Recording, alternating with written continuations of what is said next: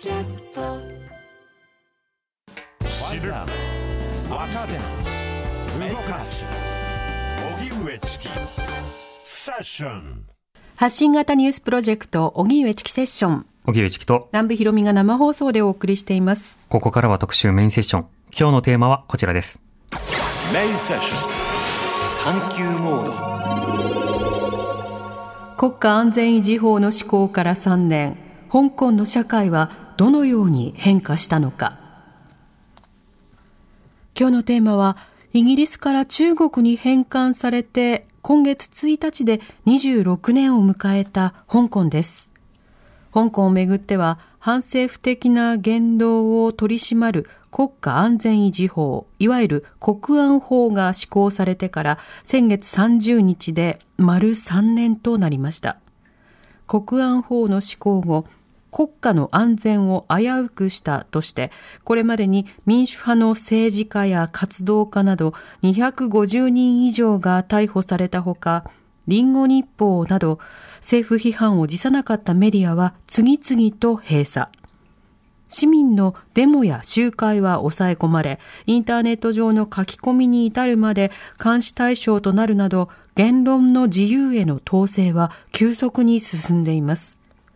一方、香港の空港管理局は、香港への往復航空券を世界各国で50万枚無料で配るキャンペーンを行うなど、新型コロナで落ち込んだ観光需要の盛り上がりを狙っている模様です。コロナ禍からの国安法の施行から3年、香港社会はどのように変わったのか、専門家と一緒に考えます。では、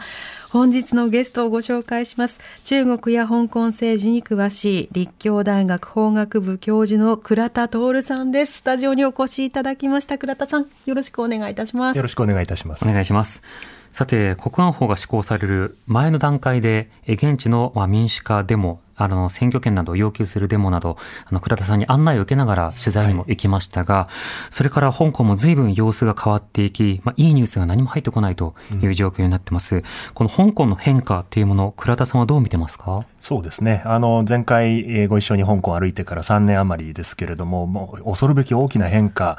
で、私自身も想像しなかったような規模の変化というのが起きてるわけですねん。ただその変化の方向性というのが、特にその民主化というようなことで見るとですね、はいここれまで数十年かかって香港が少しずつ積み重ねてきた民主化をむしろ逆行させる方向の変化ですね。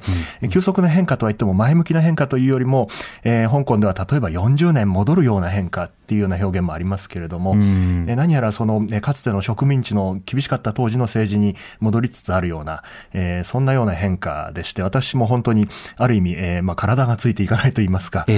えーまあ、ちょっと前の常識が通用しなくなることに対して、まあ、非常にその、えー不安を覚えるようなところがありますね。うん。最初はこういった法案などが通ったとしても、国際的なまあ視線というものを気にして、はいまあ、緩やかにこう変化をさせるのではないかと思っていたのですが、実際にはまあ逮捕が相次ぎ、弾圧も続いてます。はいこの政府、香港当局などの対応というのはいかがでしょうか？あの、やはり非常にその、ね2019年のデモですね、あれに対する、えー恐怖感を、えー中央政府、北京、あるいはあ香港の、えー政府もですね、いずれも、えー強く持ったんだろうということですね。えーまあ、通常の常識で考えれば、香港は、まあ、国際都市であります。えー世界とのつながりが非常に重要ですね。特に欧米諸国の、えー関係というのも重要ですから、えー人権ですとか自由、まあ、こういったものが維持されている状態というのは非常に重要になりますし、えー加えて逆に香港は、まあ、中国全体から見ると非常に小さな場所ですよね。はいえーまあ、人口も、えー700万人余りということで、まあ、中国の14億の国から見ると、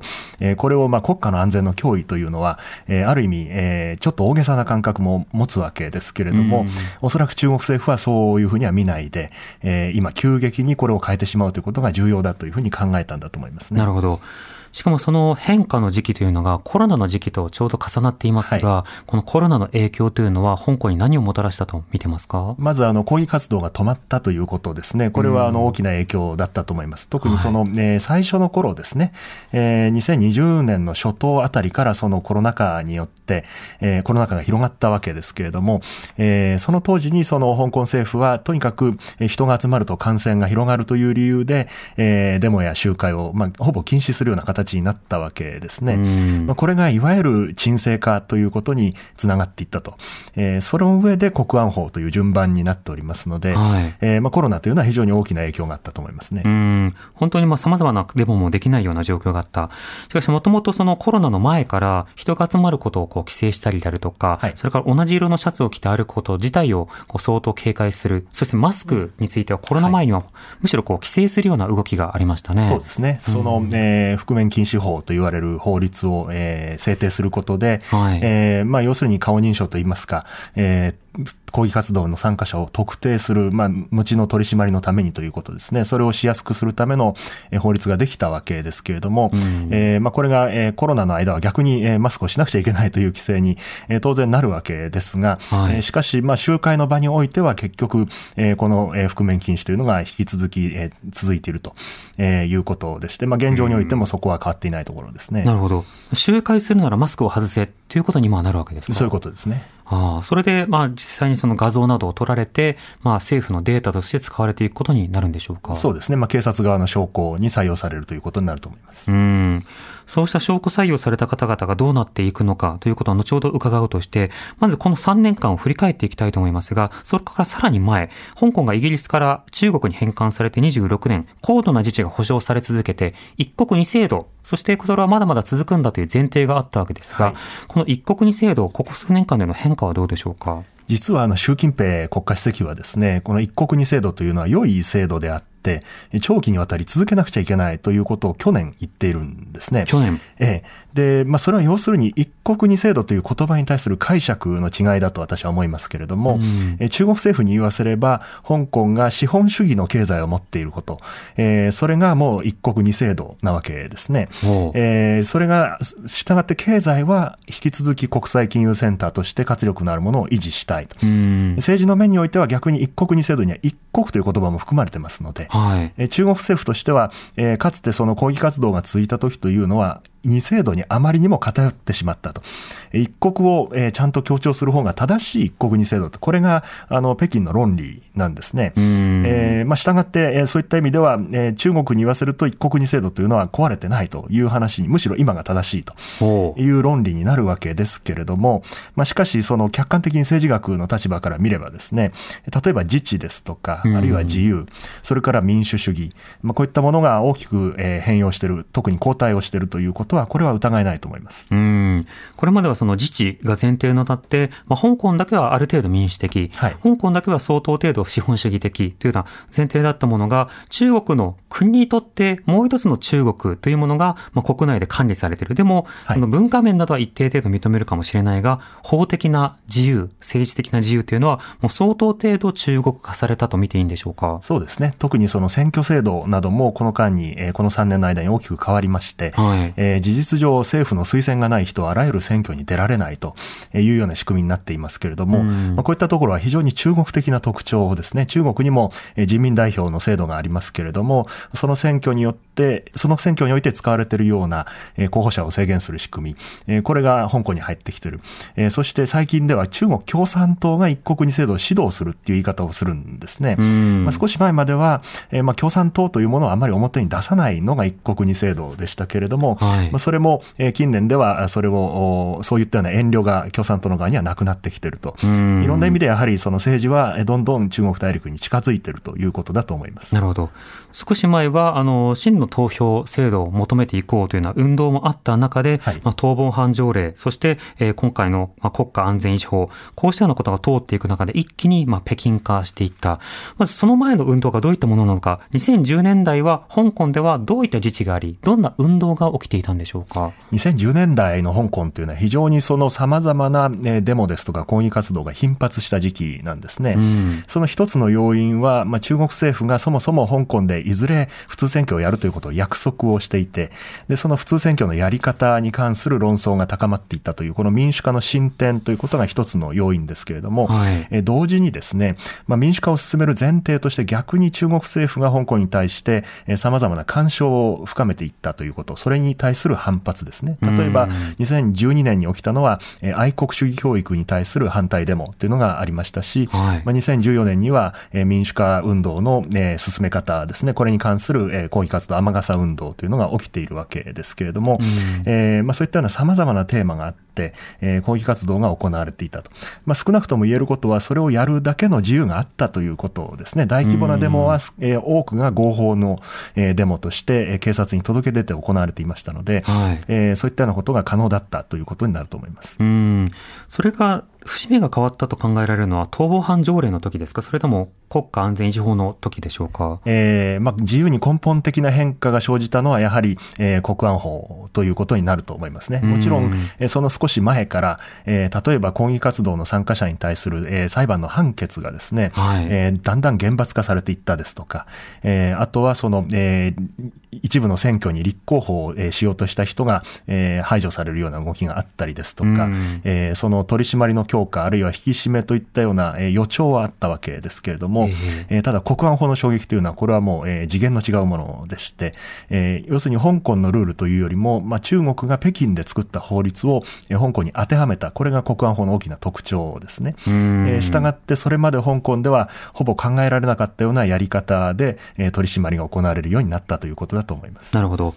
まああの、本当に香港が中国のようになってしまうと、それは明日の台湾の姿にもなり得るぞと、大きくスローガンで繰り返されていたわけですが、その半分はもう事実になってしまっているということでしょうか。うんまあ、例えば香港ではですね、2015年に10年という映画があったんですね。これはまあはい10年後の香港がどういうふうな、えー像になるか。ということを、まあ、ディストピア的にですね、えー描いたものでしたけれども、うんまあ、抗議活動ですとか様々な、えーものがだんだんできなくなっていく、で中国の影響が広がっていくという、えー小説、え映画だったわけですけれども、えーその中身というのが、まあ、それからまだ10年経ちませんけれども、えー多くのところで現実のものになっているということをよく香港の人は言っていますね。うん。では改めてこの国安法、国家安全維持法、法律としてはどういったものなんでしょうか？これはですね、えーまあ、4つのお罪を裁くことになっておりまして、まあ、うん国家の分裂罪、それから政権転覆罪、えーテロ活動罪、それから外国勢力との結託に関する、えー罪ということですね。うんまあ、これらはいずれもその2019年の抗議活動から出てきた、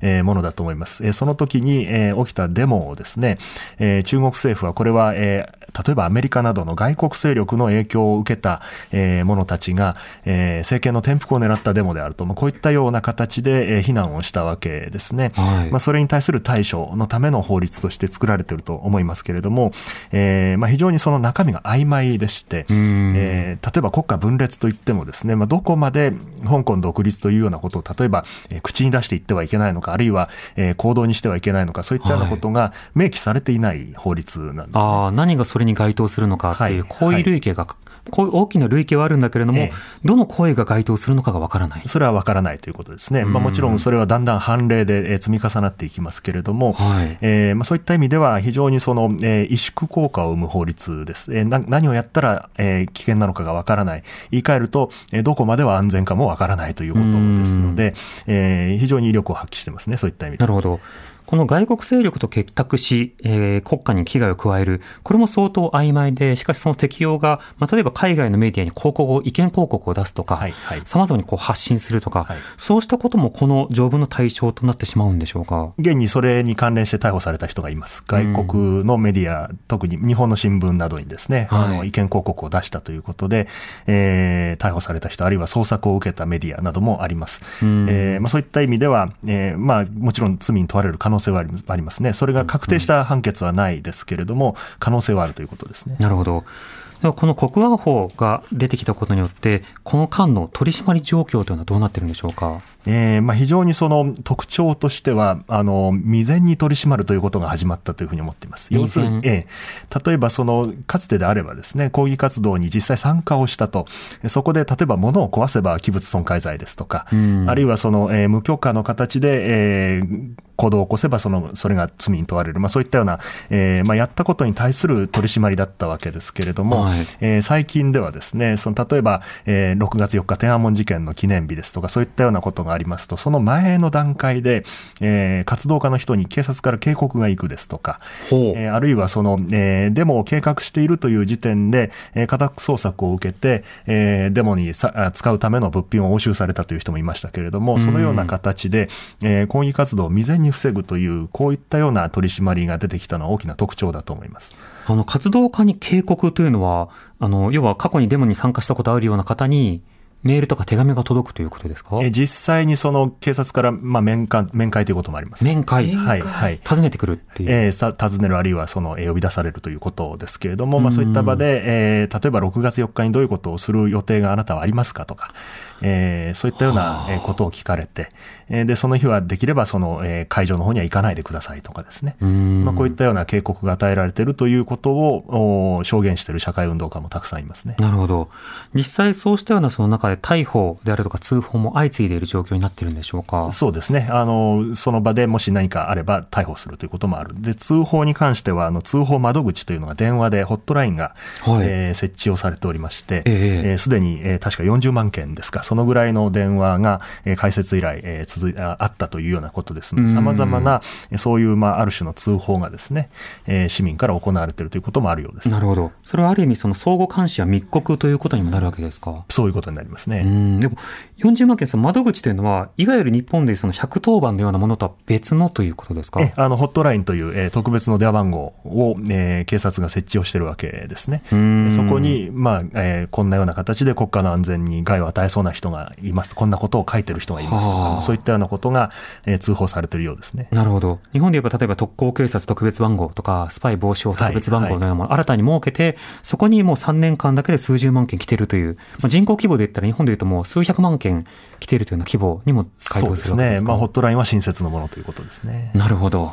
そうすると今はもうデモや集会というのは相当難しいんでしょうか？極めて難しくなっています。で、先ほど申し上げたように、えーデモを取り締まってきたここ数年の理由っていうのはむしろコロナだったわけですね。はい。で、ところが、えーまあ、この今年に入ってからはコロナ規制もほとんど全部なくなったわけですね。うん、確かに。ですから、まあ、理論的には、えー合法のデモというのは、あ以前と同じようにできるはずなのですけれども、はいえー実際には少なくとも大規模なデモができなくなっているのは、えーどういうことかと申しますと、えー警察から様々な条件がつくんですね。うん。例えば、えーまあ、民主化を求めるとかそういったようなデモですとおそらく許可をされないと思いますけれども、そうでなくても実際にあったのはですね、はいある、えー小さな町の、えー埋め立てに対する反対のデモ、まあ、環境保護のデモですね、というのが、えーあったわけですけれども、まあ、それをやる際には警察が求めたのは、えーデモに参加している人には必ずその、えー番号札をつけてもらって、えー参加している人を全部、えーまあ、道に見てる人と区別するようにしなさいというようなことですね。番号、ゼッケンみたいなものですか、えーそれともな？首からかける番号札ですね。ああ、なんか入館証みたいな。えーそういうようなものですね。うんまあ、それによって、えー参加者を厳格に管理をすると。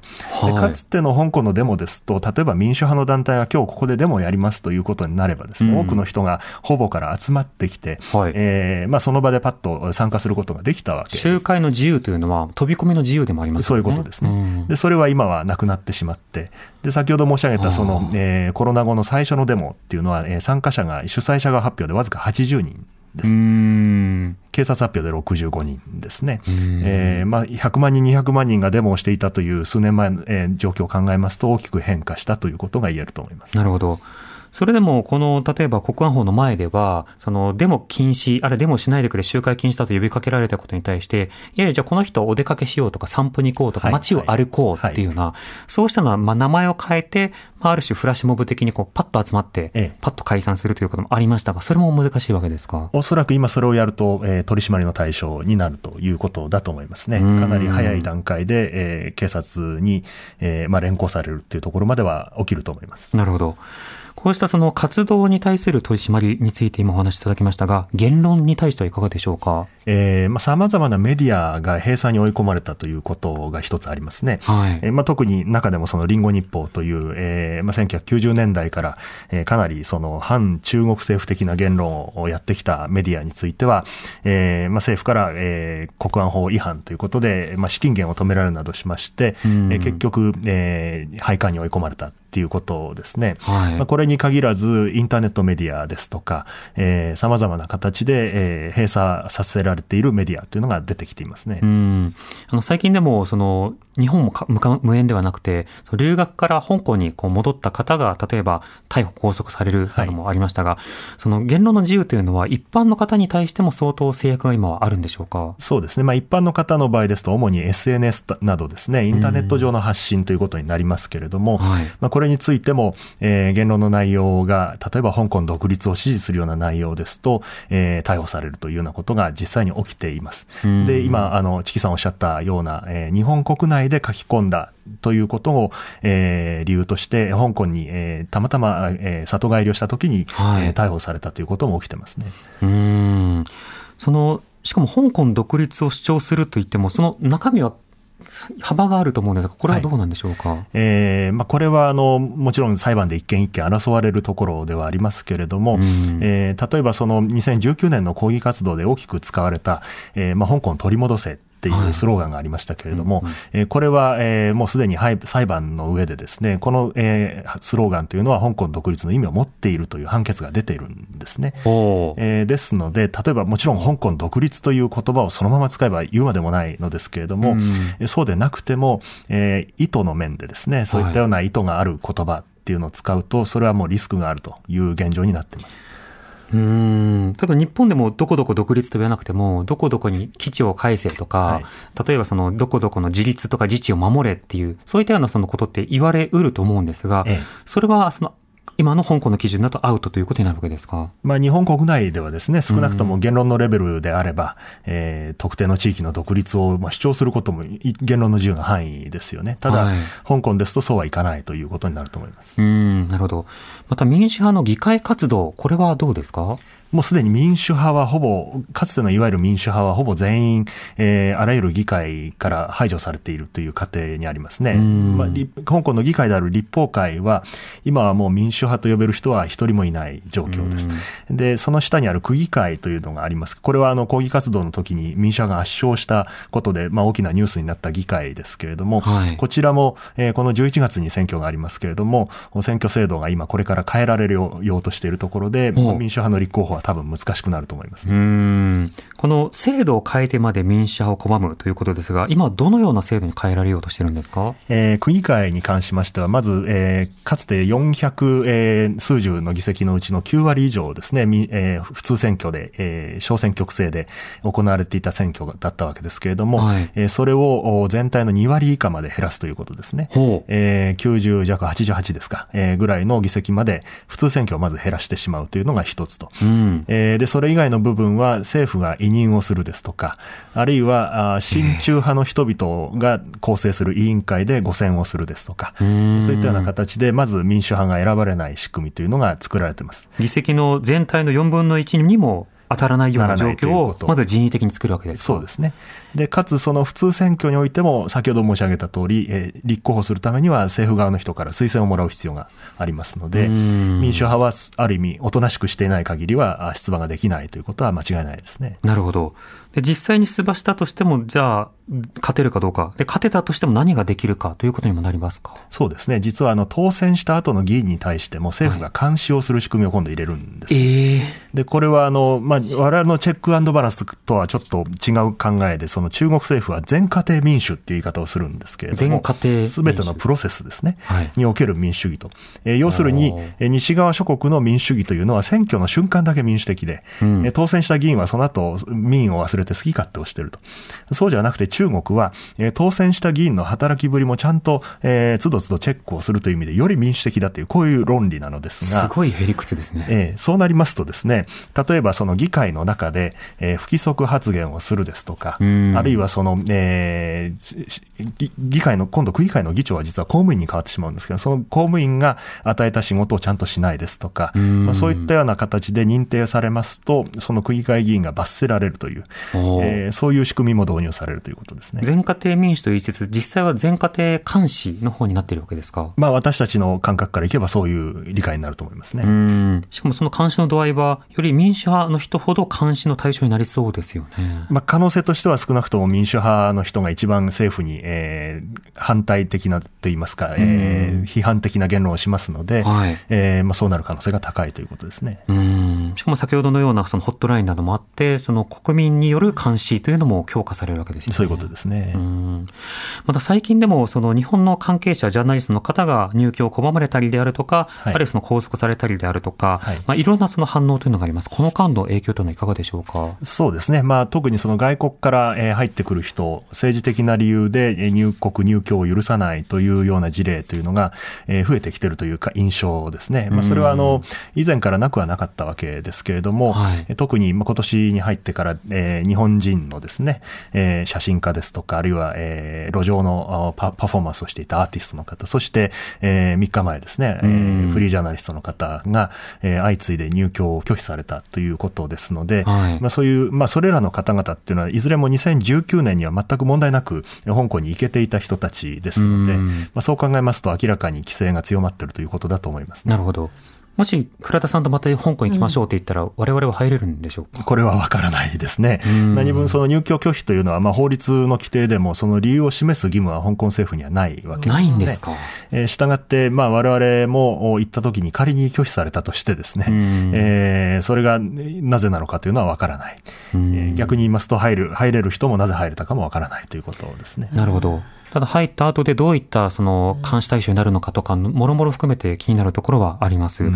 当然当時様々なあの活動に参加をしていた、まあ、若者であるとかいろんな方々がいると思うんですが、はいそうした方々というのは今はどういうふうな状況にあるんでしょうか？まずは、あの、多くの人が移民でえー外に出ているっていう現象がありますね。うんえーまあ、ここ2、3年の間におそらく、まあ、イギリスが十数万人受け入れてると思いますし、はい。えーその他にも欧米各国あるいは台湾などにもですね、えー移民で出ている。まあ、その中には少なからず、えーかつて、まあ、抗議活動に参加をしていた人っていうのもいますし、うんえーあるいはその、えー中産階級の人たちが特に多いと言われますけれども、えええー子供の教育などといったような理由でですね、その愛国教育のような形のものを、えー嫌って出ていくと、これもよく聞く、えーパターンということになります。うんただ、まあ、香港の中に残っている人に関しては、もうこれは、えー活動ができませんので、はいえーまあ、政治的な面では沈黙をして、特に SNS などでの書き込みというのはもう、顕著に減っているという状況ですね。うんイギリスは十数万人この数年で受け入れてるんですね、香港から。そうですね。これは、あの、かつて、あの、ジョンソン首相の頃にですね、はいえーまあ、イギリスの、えー史上最大のビザ政策の変更を行うというふうに彼は宣言をしましたけれどもうん、えーまあ、イギリス、もともと、えー植民地でありましたので、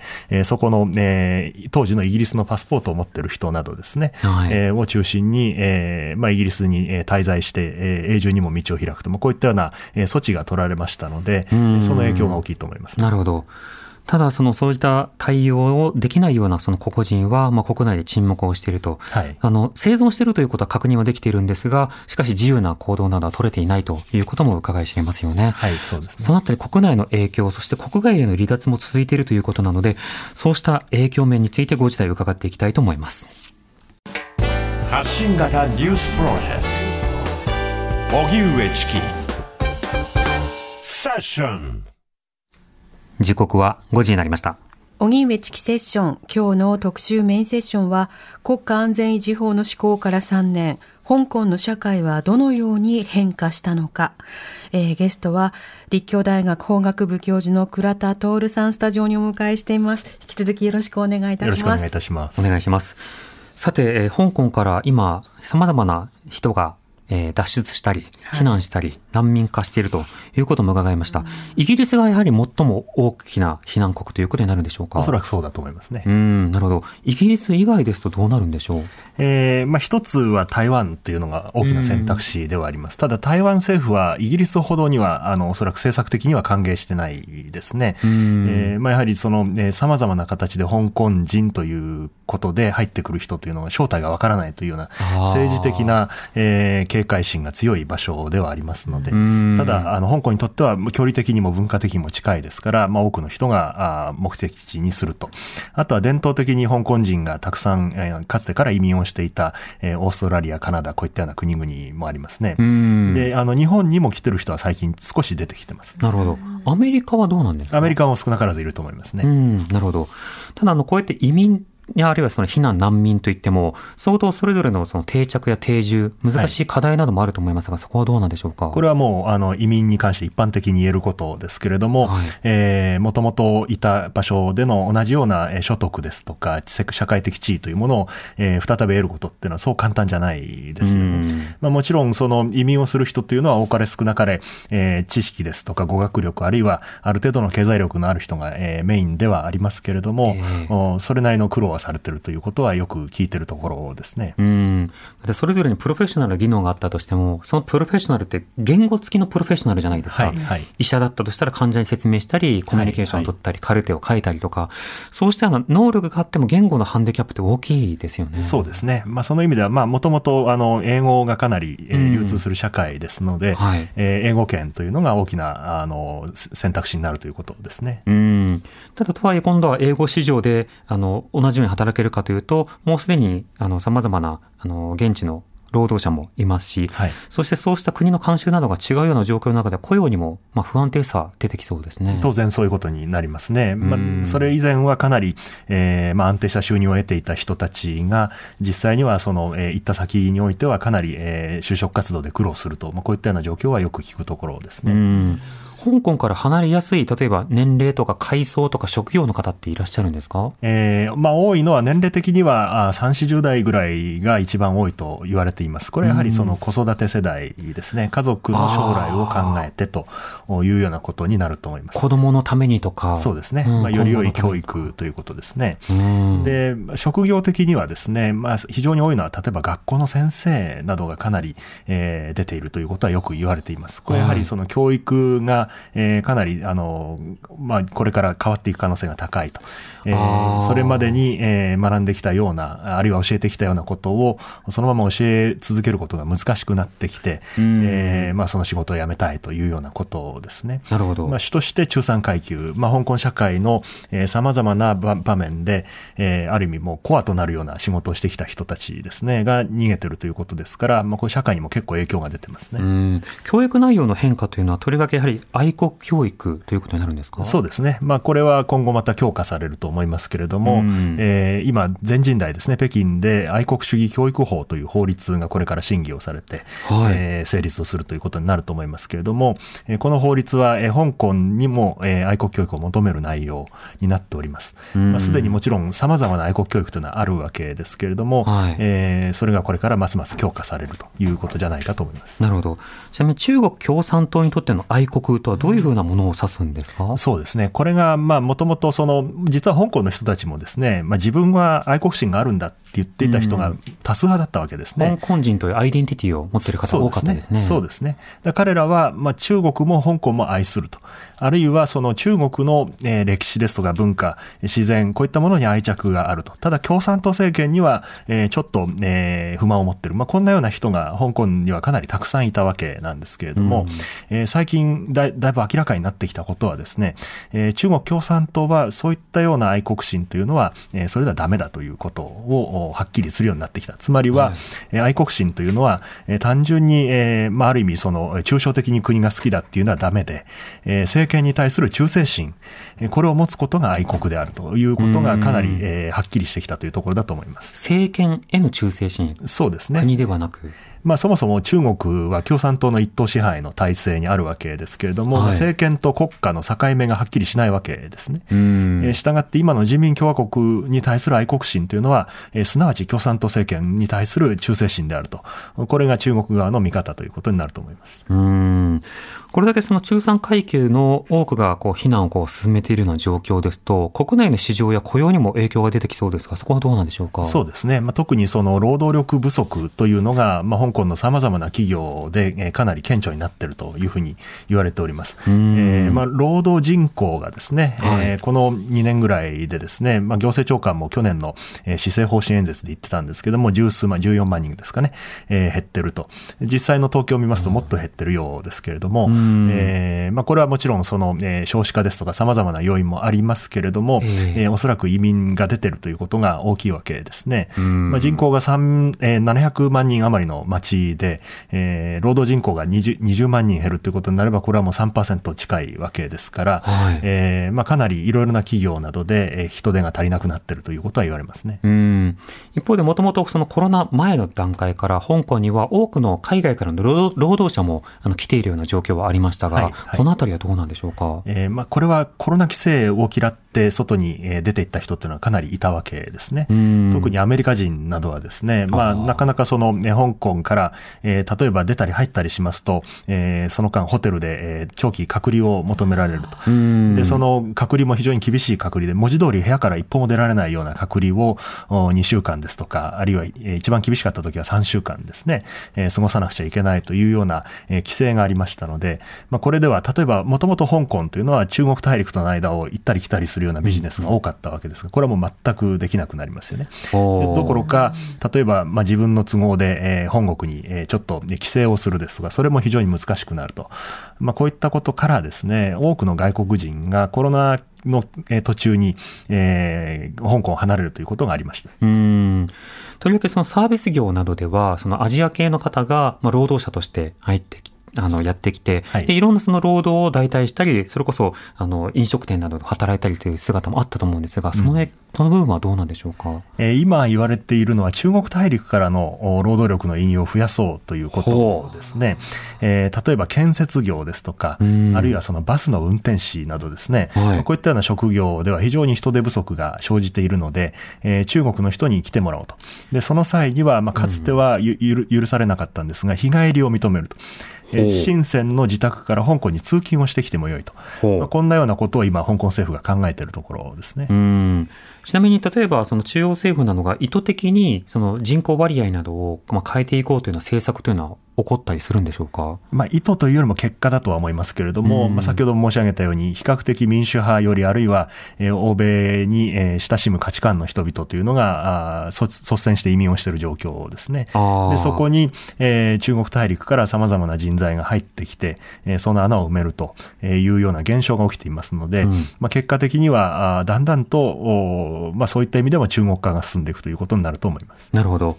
そうしたその民主的な人がそれぞれの国に行き、まあ、それぞれの国の中で香港の状況について、まあ、例えば声を上げる方もいらっしゃるわけですが、はなかなかその声を、まあ、地域、地元などと連携することは今難しいわけですよね。そうですね。まあ、あの、ロビー活動的な形で、えーまあ、その、えーホスト国の政治に訴えるってことも、まあ、中にはありますけれども、うんまあ、結局移民ですので、決してあの多数派ではないですし、政治的権利もまあ不十分なわけですよね。うん。えーまあ、実際にその、えーまあ、中国の、えー国力を考えても、そういったような外からの圧力で、えー容易に態度を変えるということは多分、えー想像しにくいと思います、ね。なるほど。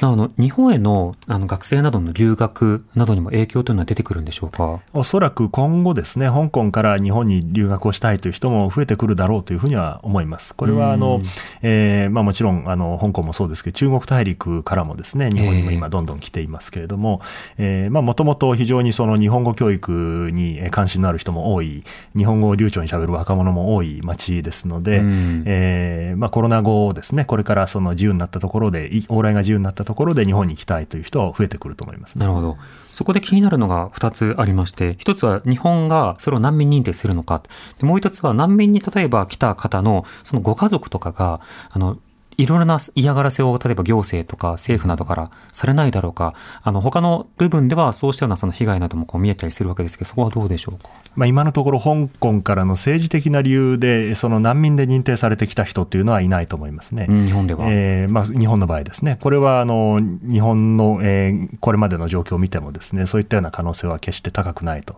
いうふうに思います。ですから、まあ、うん来るとすれば、例えば、留学ですとか、しゅえーあるいは就労ですね、様々な、えービザで来るというような形になると思いますけれども、うんえーまあ、そういったような、その、まあ、これは香港に限らずですね、外国人に対する、えーケアというのがどこまで日本の行政が対応できるかというところは重要だと思いますね。なるほど。そしてその例えば家族などに対して嫌がらせというのは起こりうるんでしょうか？うん、まあ、その、えーまあ、ここは状況次第ですよね。まあ、うん香港の人々がどういったような形で、えー日本社会に、えーまあ、関わってくるか、えーうまく溶け込むことができるか、うんあとは受け入れる、受け入れる側の社会がどういう対応をするかということですね。はい。いや、あの、中国の場合、例えば、ウイグルのケースですと、その海外の人のところにまで、その脅迫的なメッセージが来たとか、そうしたあの、当人に嫌がらせがあったという話も聞きますが、そこまで香港がなっていくのだろうかという心配もありますが、いかがですか？ここれはもしその、えー結局香港の人たちも中国国民という形で日本に来る人が多いわけですね。うんで例えばそのパスポートですとかそういったものを更新するにしても、まあ、結局、えーある意味中国政府での手続きが必要になるとはいいうことがございますので、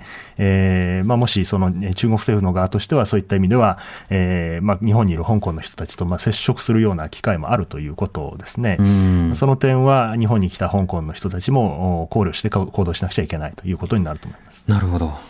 そしてこの国安法に加えて、最近では扇動罪、これもまた影響力を増していると聞きますが、これはどういうことなんでしょうか？この扇動罪というのは、これはあの国安法と違って、もともと香港にあった法律なんですね。うんただそれは1920年代に、イギリスが植民地当局がですね、その当時あったそのストライキですとか、そういったものを取り締まるために作った法律ですので、うんまあ、言ってみればもう植民地の悪法ということで、はいまあ、ほとんど香港では最近は適用がなかったのですが、えー近年ですね、非常にあの、ね、国安法ができた以後ですね、この、ね、国家の分裂の例えば扇動罪というような形で、うんえーこちらで取り締まる事例が増えてます。やはりそれはその国安法をそのまま使うと、非常にその、ね、国際的にも、えーイメージが悪いということで、えー扇動罪を使ってるんじゃないかということが、えー想像されるわけですね。イギリスが作った法律を使ってますっていうふうに言えるからですか？そういうことになりますね。はあ、そういうふうなその統治の仕方においても中国にそのまま非難がしにくいような状況というものを作るというような政策的な判断というのもいろんな警察組織などに共有されてもいるわけですか？そうですね。そこはやはり香港は国際都市として扱われますので、うんいろいろな意味で世界的な評判を考えるということだと思います。なるほど。そうした変化がある香港について今後も注目が必要だということです。ですね。はい、今日は立教大学法学部教授の倉田徹さんにスタジオにお越しいただきお話を伺いました。倉田さん、またお待ちしています。ありがとうございました。荻上チ